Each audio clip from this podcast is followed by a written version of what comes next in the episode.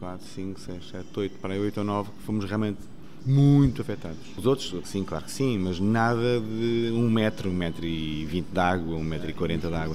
Passaram quase dois meses desde as inundações em Lisboa. Fechar é, é, está fora de questão.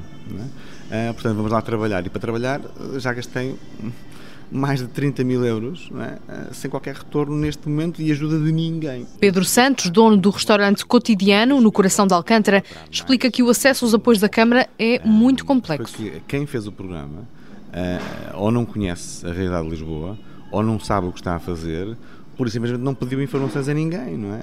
Porque o programa não está eh, adaptado, por exemplo, à, à realidade que nos aconteceu. Não está adaptado a isso mesmo e não está pronto para nos hum, ajudar. A burocracia do processo está a afastar comerciantes. Isto na visão de uma das donas da Garrafeira Agrovinhos, Patrícia Napoleão. Foi muito complicado reunir os documentos todos. Eu só a terceira vez de preencher 10 faturas, fazer o download de cada uma das faturas e dos recibos, de cada um dos outros documentos, que eram para aí se calhar mais uns 10 diferentes, é que consegui fazer tive muita persistência, porque acho que a maioria das pessoas dizia: opá, não quero saber disto, vamos embora.